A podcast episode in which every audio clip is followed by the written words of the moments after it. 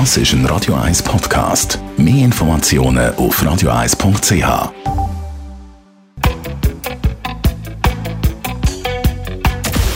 Radio 1 Anti-Aging Lifestyle Academy. Präsentiert von Preta Botte, Ihre Experte für Beauty und Anti-Aging Medizin in Horge, Talwil und Zürich-Rennweg.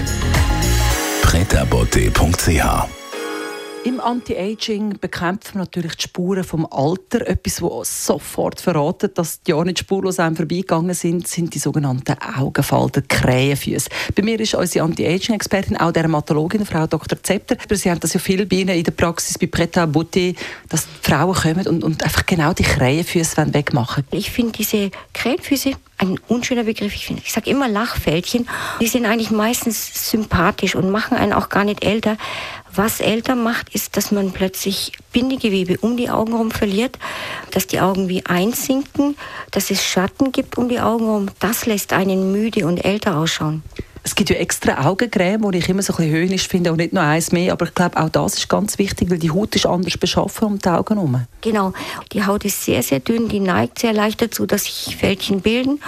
Aber es ist präventiv. Das heißt, wenn Sie Falten haben, dann können Sie die teuerste Augencreme nehmen. Das nützt dann auch nichts mehr. Wenn die Fältchen da sind, dann muss man gucken, dass man mit anderen Mitteln wieder Volumen Bindegewebe sozusagen um die Augen reinbringt. Das geht mit verschiedenen Methoden, zum Beispiel eben Hyaluronsäure, was Wasser bindet und wieder Feuchtigkeit aufbaut. Und damit kann man wirklich diese dunklen Stellen unter den Augen wunderbar wegbekommen. Man kann natürlich Botulinumtoxin einsetzen, dadurch kneift man die Augen weniger zusammen. Es gibt weniger Fältchen auch unterhalb der Augen. Ich gehe damit sehr sparsam um, weil das auch das Lachen ein bisschen verändert.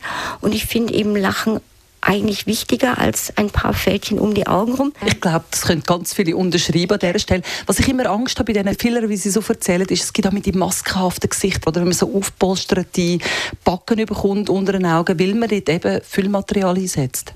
Genau, und auch da kommt es halt wieder auf den richtigen Füller an. Da gibt es inzwischen so viele, die exakt auf die Augenpartie zugeschnitten sind, wo man eben nicht zugeschwollene Augen bekommt, sondern wo das einfach wieder natürlich ausgeglichen ist. Die halten auch alles sehr lang.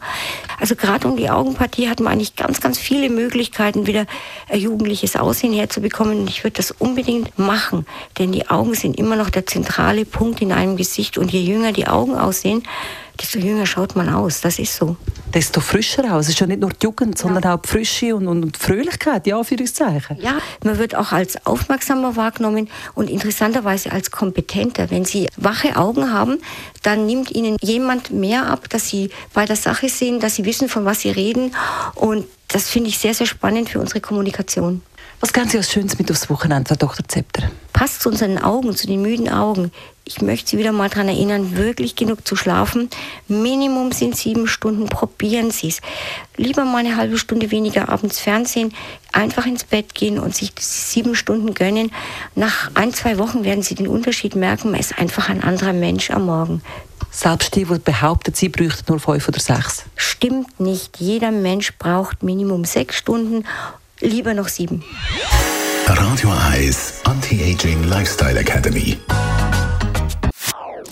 Das ist ein Radio 1 Podcast. Mehr Informationen auf radioeis.ch.